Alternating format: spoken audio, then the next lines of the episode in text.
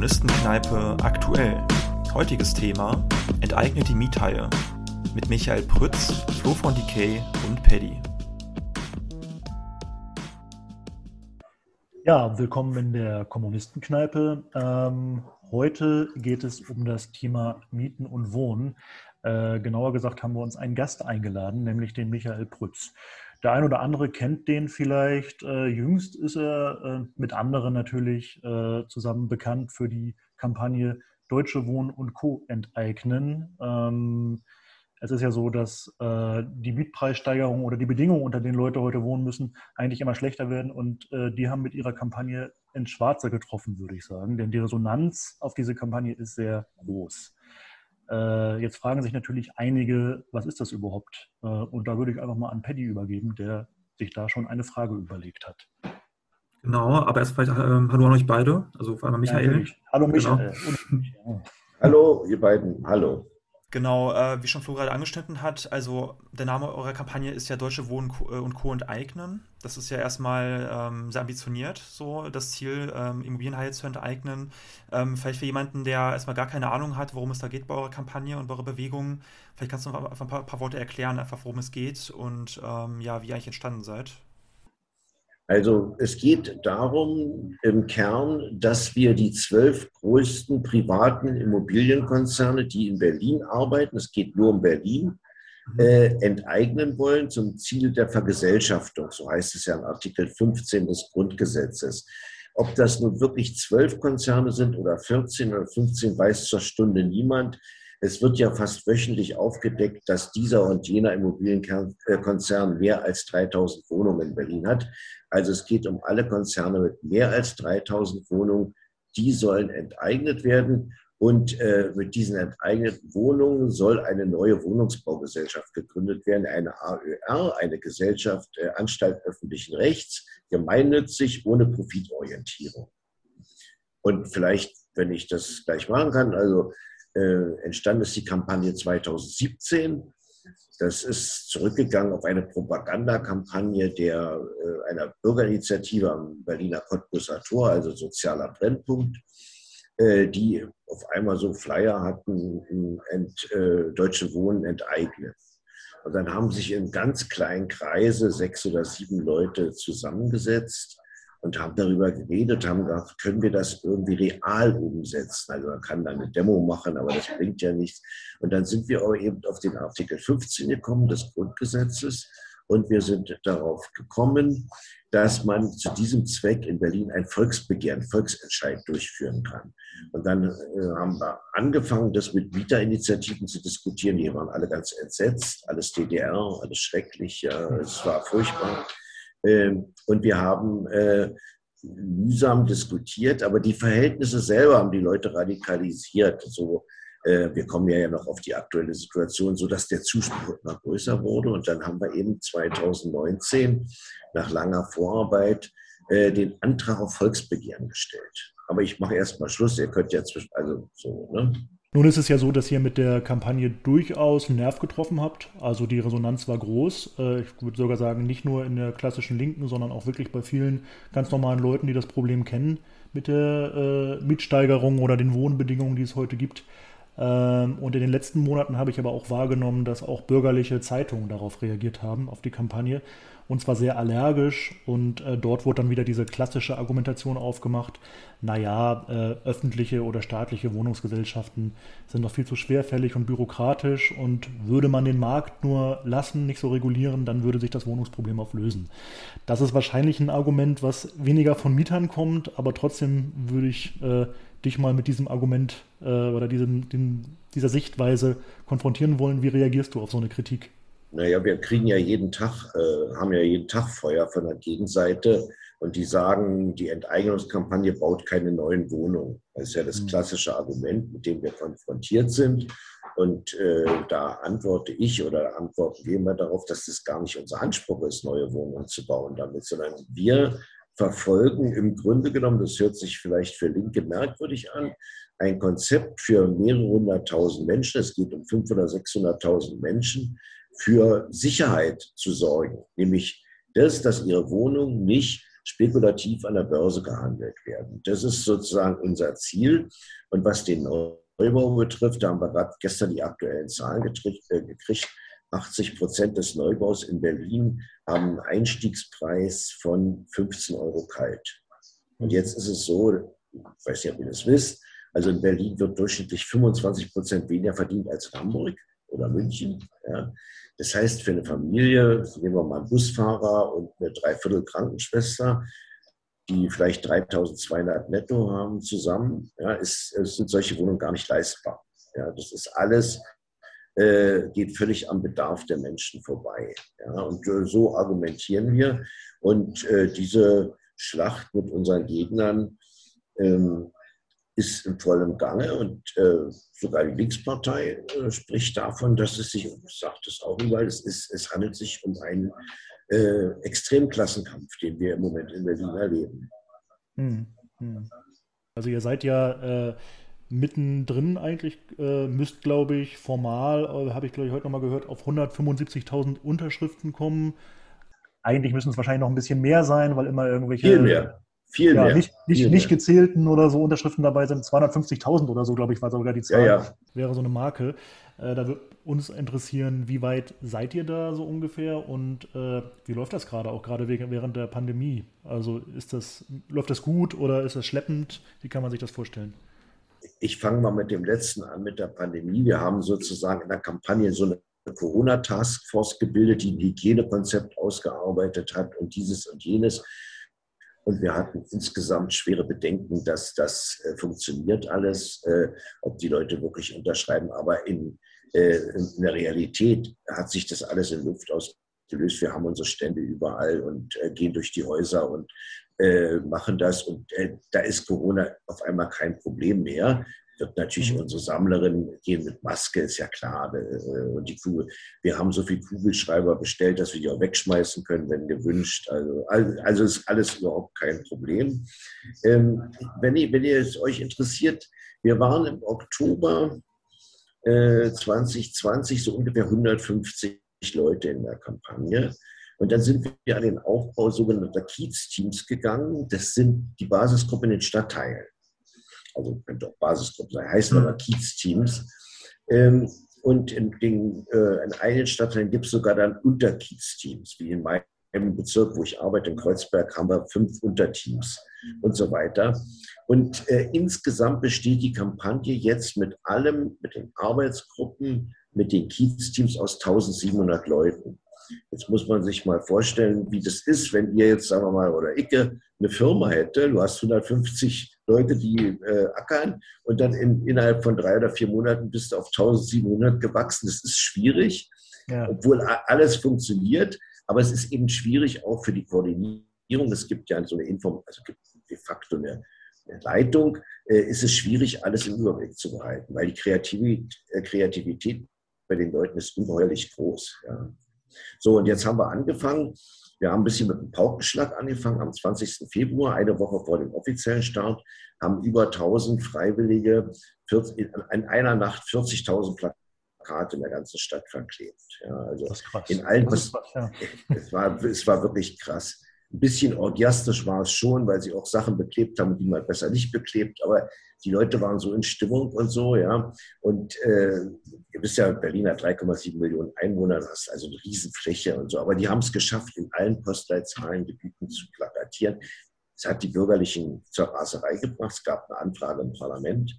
CDU und dies und das und die Immobilienlobby und Skandal. Und, aber egal, und eine Woche später haben wir eben angefangen mit einer zentralen Kundgebung und mit zwölf Kiezkundgebungen, also in jedem Bezirk. Ja. Und äh, kann jetzt sagen, äh, wir hatten ja, bei euch wird es ja genauso gewesen, ein richtig mieses Wetter. Ne? Wir haben in den ersten drei Wochen jetzt knapp 50.000 Unterschriften. Mhm. Also in drei Wochen. Und das ja. ist ein sehr, ein sehr gutes Ergebnis, ja. Es folgt ein kleiner Werbespot unseres Medienpartners Junge Welt.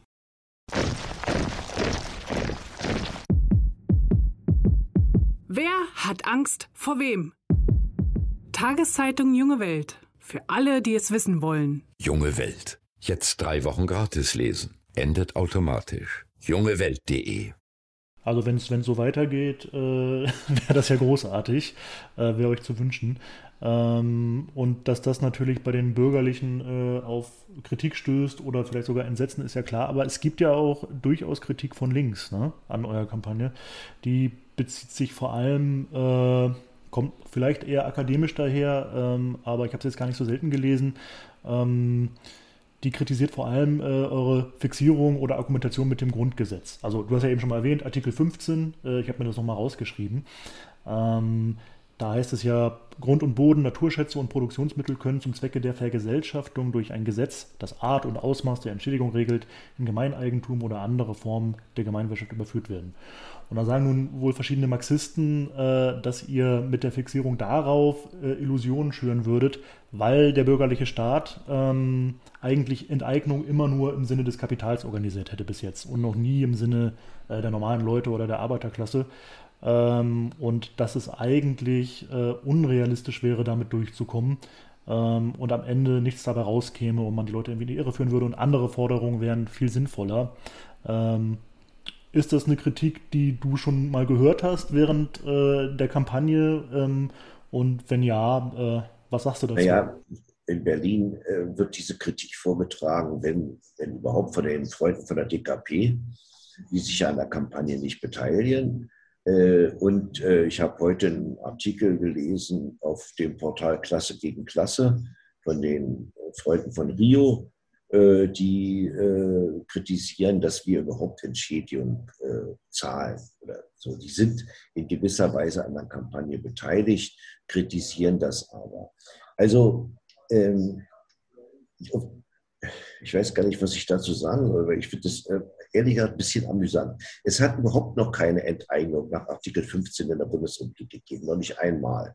Und unserer Auffassung nach ist das alles eine Frage des Kräfteverhältnisses ja, und nicht einfach äh, zu sagen, geht nicht, gibt es nicht. Und wenn man ein Volksbegehren machen will, was wir ja tun, und die Sache zuspitzen will, dann brauchst du natürlich irgendwie eine, eine Hilfskonstruktion. Und die liegt nun mal im Grundgesetz. Man kann sagen, das ist in gewisser Weise reformistisch, das stimmt sogar, aber trotzdem kann es extrem die Kräfteverhältnisse verändern. Und wenn man die Leute und Freunde von der DKP fragt, was schlagen die denn vor, ja, dann kommt letztendlich der Satz Revolution. Äh, aber damit äh, mache ich nicht so richtig Politik mehr. Ja. Und die sind auch isoliert in der Frage. Es gibt noch ein paar randständige Autonome, die meisten beteiligen sich, aber randständige Autonome, die das ähnlich sagen, dass wir Illusionen in den bürgerlichen Staat schüren. Also ich finde, dass das Klassenkampf, wenn er konkret geführt wird, immer Bewusstsein erweitert ist und eben auch über die linke Blase hinaus. Und genauso ist es auch. Mhm. Wir, würden das, wir würden mit der linken Blase auch in Berlin diese Abstimmung nicht gewinnen können. Das ist unmöglich.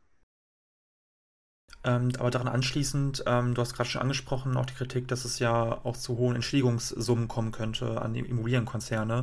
Ähm, da gibt es ja auch sozusagen daran die Kritik von links, dass man ja zum Beispiel also die drohenden ähm, Entstehungssummen, die entstehen könnten, ja zum Beispiel lieber investieren könnte in sozialen Wohnungsbau. Ähm, was würdest du konkret darauf entgegnen, auf diesen Vorwurf? Also erstmal gibt es ja unterschiedliche Entschädigungsmodelle. Unser Modell sieht ungefähr 8 Milliarden vor, was überhaupt nicht konkret bezahlt wird. Also unser Modell sieht vor, es wird enteignet und dann wird von der neuen Wohnungsbaugesellschaft ein Kredit aufgenommen auf die Wohnungen, die sie gekriegt haben. Und dann wird über 30, 35 Jahre diese Entschädigung abbezahlt. Ja, und äh, natürlich äh, kann man sagen, wir sind für Neubau. Das Geld ist in dem Sinne gar nicht da. Und auch wenn du für Neubau bist, hast du immer das Problem, in Berlin jedenfalls, zwischen Planung und Fertigstellung liegen acht Jahre. Ja? Und so lange kann man natürlich nicht warten und so. Und die Freunde, die sagen, die Genossinnen und Genossen, die sagen, naja, man muss äh, eigentlich ein Euro zahlen, antworte ich, da bin ich auch dafür. Ich habe das auch in mehreren Talkshows gesagt. Wenn es nach mir geht, machen wir das so.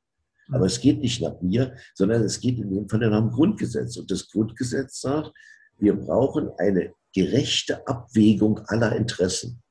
Gerechte Abwägung heißt nicht Marktwert und heißt eben nicht ein Euro, sondern irgendwas dazwischen. Und da haben wir dann so ein Modell konstruiert und da liegt die Entschädigung bei 8 bis 13 Milliarden. Da holen wir jetzt Gutachten gerade ein, die von so ein paar Rechtsprofessoren, die dann sagen, ja, so könnte man das machen.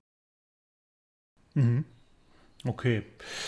Jana, und die, die Kritik, dass äh, ihr da sehr reformistisch unterwegs seid, äh, das sehen, glaube ich, nicht alle so. Ähm, Zumindest hat der Staatsschutz euch ja offenbar irgendwie auf dem Schirm gehabt letztens. Also das ist so eine Art, ich weiß nicht, ob man politische Polizei sagen kann, auf jeden Fall eine Polizeieinheit, die im politischen Verfahren ermittelt. Äh, was war da eigentlich los? Also da ging es wohl um Plakate. Oder? Ja, ja, ja, das sind, das sind die Aufrufplakate zum Volksbegehren. Da steht drin, irgendwas steht dafür, äh, wie, dass die Mieten bezahlbar bleiben, also was ganz harmloses. Purer Extremismus auf jeden Fall. Genau, absoluter Extremismus. Und dann haben sie ein Team während der Plakatieraktion, von der ich vorhin erzählt habe, haben sie erwischt. Ja, und dann haben sie, hat der, wurden die Plakate dem Staatsschutz übergeben. Das ist ja absolut albern. Ja, und äh, wir haben daraufhin mit dem Innensenator, dem SPD-Geisel, telefoniert und gesagt, was das soll. Und dann hat er sich auch so informell entschuldigt und war ja alles nicht so gemeint und was weiß ich alles. Ja, das ist ja das Witzige an der Kampagne, dass man ja sozusagen mit den drei Regierungsparteien immer wieder zu tun hat äh, und dann eben auch äh, bestimmte Dinge kämpferisch oder eben auch kompromisserisch erörtern muss. Ja, also das ist mal schon sehr lustig, ja. was du damit, was für Leute du da zu tun hast. Ja. Ähm, jetzt abgesehen aber vom direkt unterschreiben für die äh, Initiative und für den Volksentscheid. Ähm, wie kann man denn noch solidarisch sein, vor allem außerhalb Berlins mit eurer Kampagne? Vielleicht nochmal zu einem Prinzip, was wir verfolgen bei der Unterschrift. Da, wo wir durch die Häuser gehen, also so nach Organizing-Prinzipien und auch an den Ständen, versuchen wir immer nicht nur die Unterschrift zu bekommen, sondern auch Leute zum Mitmachen zu bewegen. Ja? Mhm auf der niedrigschwelligen Angelegenheit, dass sie einen Unterschriftsbogen kriegen ähm, und da sind wir fünf Unterschriften noch und selber sammeln gehen und so weiter und auf der anderen, dass sie sich in die Kiezteams eingliedern und da mitmachen. Für viele ist es dann, die das auch tun, ist es die erste politische Erfahrung in ihrem Leben. Das ist für viele sehr aufregend. Ich will das mal kurz schildern, weil das ganz interessant ist. Du hast bei den 1700 Leuten ungefähr äh, die Hälfte, die so zwischen 20 und 35 sind, die meisten waren noch nie aktiv. Dann hast du 25 Prozent, 30 Prozent noch in Anführungsstrichen normale Mieter, die auch noch nicht aktiv waren. Und dann hast du 20 Prozent Rückkehrer. Das sind Leute, die das letzte Mal 1975 politisch was gemacht haben. Ja, ältere, die das jetzt nochmal richtig wollen, wissen wollen, sozusagen. Ja. Und politisch ist die Bandbreite, geht, wir haben Leute, von der interventionistischen Linken. Wir haben Leute von Aufstehen, von der Linkspartei, von Grünen, Sozis haben wir. Äh, also ist eigentlich alles vertreten, aber 80 bis 90 Prozent aller Leute sind unorganisiert. Ähm, wir werden am, aber ich bin, bin ich schon wieder die Corona-Lage höre, wird mir ganz schwindelig. Wir wollen am zwischen 21. und 24. Mai wollen wir bundesweit einladen nach Berlin. Ein Camp, aber was dezentral stattfindet wegen Corona, wollen, dass Leute mit sammeln gehen und wir werden Workshops anbieten, Kultur, also alles, um die ganzen Hintergründe dieser Kampagne zu vermitteln und so. Das soll dann eben auch ein bisschen eine schöne Sache werden für die, die jetzt eben nicht beteiligt sind und so. Mhm. Also das ist auch eine Möglichkeit, außerhalb äh, Berlins Wohnens äh, eure Kampagne zu unterstützen. Ja, ja, genau. Das ist aber eben alles bis wir wollten jetzt zum Auftakt, wir haben eine Reihe von prominenten Schauspielern, ja, Schauspielerinnen, Künstlern gewonnen, die für uns aufgetreten wären. Wir wollten ein Kulturevent machen, du kannst ja gar nichts machen. Ja. Mhm. Also das ist alles total schwierig. Das Einzige, was eben geht, das konnten wir so durchsetzen im Rahmen der Corona-Verordnung hat das Volksbegehren wie die politischen Parteien besondere Sonderrechte. Also wir können zu dritt an irgendeinem Stand stehen und Unterschriften sammeln und so. Das extra so festgehalten. Aber sonst kannst du nichts machen. Was schade ist. Ja, wir wollten auch jetzt vom 1. Mai ein großes Konzert machen und so mit ein paar wichtigen für die ganze Bandbreite, äh, Rapper, aber eben auch ein bisschen bürgerlichere Leute und so. Aber alles funktioniert nicht. Wobei man sagen muss, dass es dafür ja äh, trotzdem einigermaßen gut gelaufen ja, ist. Ja, es läuft super. Das hat natürlich auch einen Grund unter uns.